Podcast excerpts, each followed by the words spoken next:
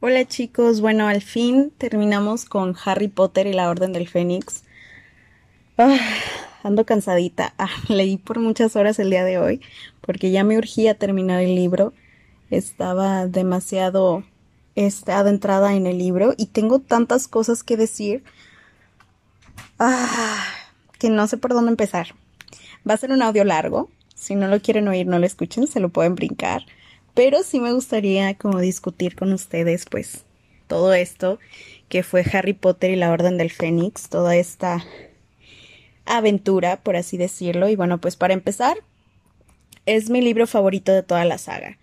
Leerlo de nuevo me hizo revivir un montón de cosas tan bonitas. Yo creo que tenía, no sé, unos 15 años cuando lo leí por primera vez, o menos, la verdad, no lo recuerdo. Yo creo que menos. Pero bueno, el caso es que en mi opinión, a partir de este libro las películas están muy mal representadas. Amo las películas, claro que sí, las amo con todo mi ser, son parte importante de mi vida, pero sin duda alguna, cuando lees los libros te das cuenta que hay muchísimas cosas que no le hacen justicia en las películas. Los libros son contados desde el punto de vista de Harry, sí, pero siento que este este libro, el quinto de la saga, es muchísimo más personal y está diseñado para que Harry te caiga mal. O sea, a mí Harry, Harry en este libro me cae de la patada. O sea, yo siento que es un, un niño berrinchudo y enojón. Pero también recordemos que Harry tiene solo 15 añitos, o sea, está súper chiquito. Todos los que ya pasamos por esa edad sabemos lo que es esa edad, los que van a llegar a esa edad sabrán lo que es estar en 15 años, y aparte sumémosle a que el pobre se carga con todo esto de ser el niño que vivió, que vive con una pésima familia mago, la soledad que siente, o sea, es terrible para un adolescente de 15 años. Sí, o sea, digo mucho, o sea, perdónenme, pero este, toda esta soledad que vive Harry, uno la siente porque creo que en este libro, J.K. Rowling deja de ser tan descriptiva, tan fantástica, y realmente se mete en la cabeza de Harry, nos hace ver lo que siente. En cada capítulo, este libro siento que se metió más en la cabeza de Harry para hacernos ver cómo lo tratan a su alrededor, cómo cómo está viviendo este duelo de que Cedric Diggory ha muerto, de que nadie le cree, de que está perdiendo amigos, de que lo siguen tratando como un niño a pesar de que ya sobrevivió a Voldemort tres veces, dos veces. Entonces, este, este libro representa todo lo que la película no, porque en la película, pues después de que Cedric Diggory muere, él está como si nada, él está de que, oh, pues, este, otra muerte, shala, pues, ¿qué más da, no? Hay que avanzar. Pero aquí va recobrando la confianza cuando hace la entrevista con Rita Skeeter, cuando todo el mundo empieza a creerle. Y justo cuando él se sentía mejor, cuando todo el mundo comenzaba a creerle, que sentía que sus compañeros confiaban en él lo suficiente para que les enseñara defensa contra las artes obscuras, Sirius muere.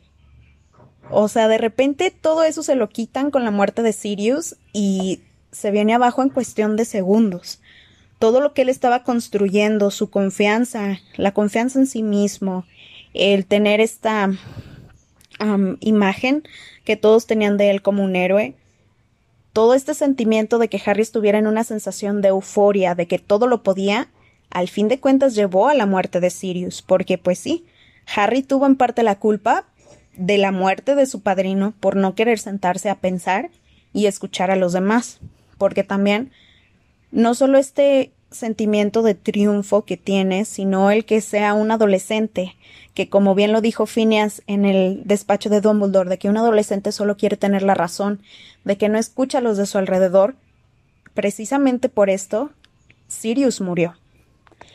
Pero fuera de todo eso, este libro me tenía como que, no sé, como triste, deprimida, no tan deprimida, pero estaba la parte en la que Harry no me caía bien, pero a la vez sentía muy feo por él.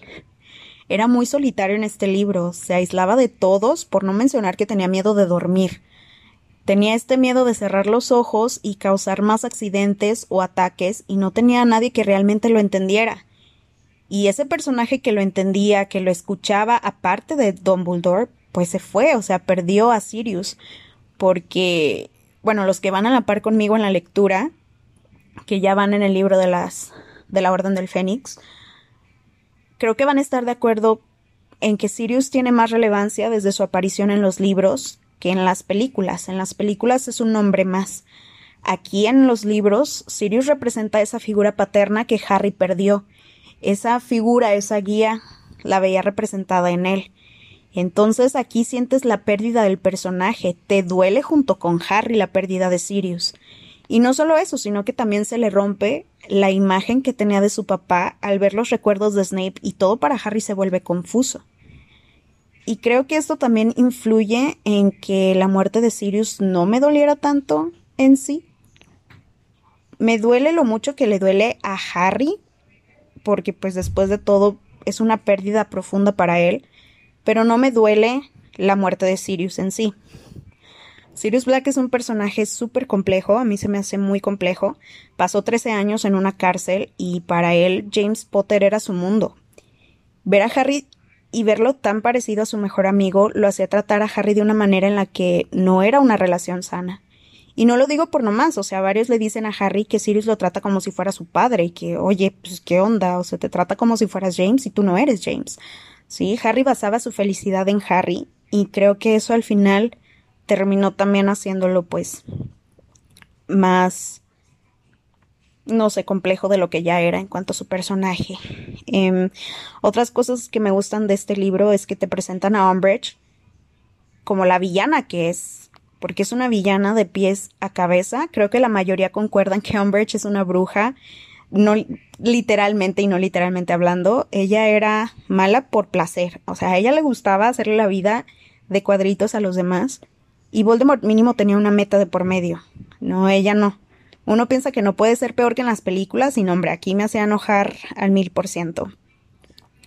La profundidad, que, la profundidad que le dan a los personajes en los libros es maravillosa. A mí me encanta cómo la personalidad que uno espera ver en la película reluce muchísimo en las páginas de los libros, como por ejemplo la salida de los gemelos Weasley. En la película pues ellos se van como si nada, como si el plan hubiera salido de repente.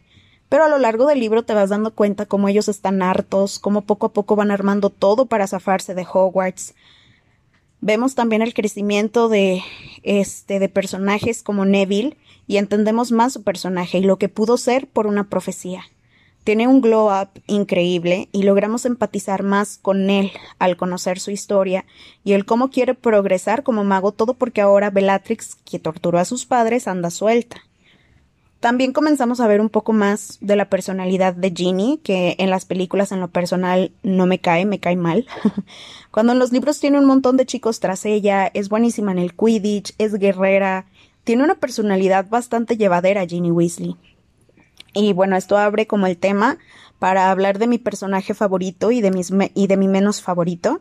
Mi favorito en toda la saga y en todos los libros es Ron Weasley. Siempre lo va a ser, películas y libros. Pero si hablo de un personaje en específico de este libro, sería Neville Longbottom. Definitivamente se llevó como el premio al mejor personaje por su em, entrañable forma de ser, por, su, por sus ganas de progresar y bueno, no hablemos de la profesora McGonagall, que la profesora McGonagall siempre tiene esta personalidad increíble que casi se agarra a golpes a la profesora Umbridge, que siempre ha sido como esta maestra de un carácter increíble que no deja que los alumnos quebranten las, las reglas, pero que tampoco está a favor de las injusticias que se aplique contra ellos, entonces a mí me encanta. Y bueno, mi menos preferido siempre será Dumbledore, no lo soporto, ni modo que me cancelen, pero el discurso que le da al final del libro de que fue de que le escondió muchas cosas porque le tenía cariño, que no se le, que no se lo decía, que bla bla bla, para mí es puro cuento, porque todos sabemos el por qué no le decía nada a Harry. No lo diría aquí por si nadie ha visto las películas o leído los libros, no voy a dar spoilers, pero em, que por cierto les recomiendo por mil ver la película una vez que terminen de escuchar la lectura, les abre muchísimo la mente y les da una, una imagen de los personajes más abierta. Pero, este sí, para mí Dumbledore tiene a Harry como una herramienta solo para lograr sus fines. Punto. ¿Cuál cariño ni qué ocho cuartos? Dumbledore solo sentía cariño por él mismo y por sus fines. Y ya. Pero bueno, pues esa fue mi opinión acerca de la Orden del Fénix. La verdad es que diría más cosas, pero sería un audio larguísimo y creo que ya han escuchado bastante mi voz este día. Pero, este, bueno, estoy ansiosa por empezar El Príncipe Mestizo porque es mi menos favorita, es mi película menos favorita. Entonces estoy emocionada por empezar El Príncipe Mestizo y recordar que tanto han cambiado del libro en la película. Em, bueno, pues otra cosa que quería mencionarles es que, pues disculpen si ya me mencionaron por ahí en un comentario que me trabo al hablar, que escuchan el perro, que esto y el otro.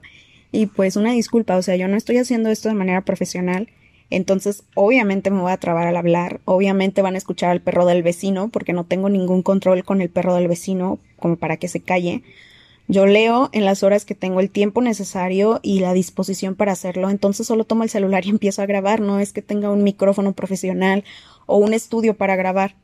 Entonces yo solo me siento en mi cama, hago el, el cuarto a prueba de ruido lo más que puedo pero pues siempre va a haber factores que no, que no me dejen que se escuche el audio tan limpio como quisiera, ¿no?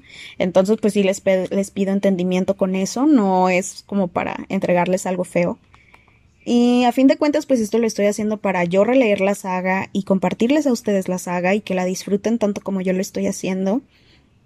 Y bueno, al final de cuentas, ahí tengo mi Instagram, ya estoy, estoy subiendo los audios a Drive para que los tengan también. Este, yo no busco beneficiarme con esto, al contrario, yo solo, como ya les mencioné, quiero compartirles la saga.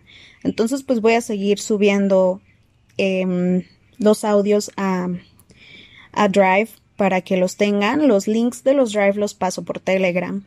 Telegram, pues van a encontrar el link en el perfil de mi Instagram. El Instagram que tengo es, la cuenta es leconmigo1509.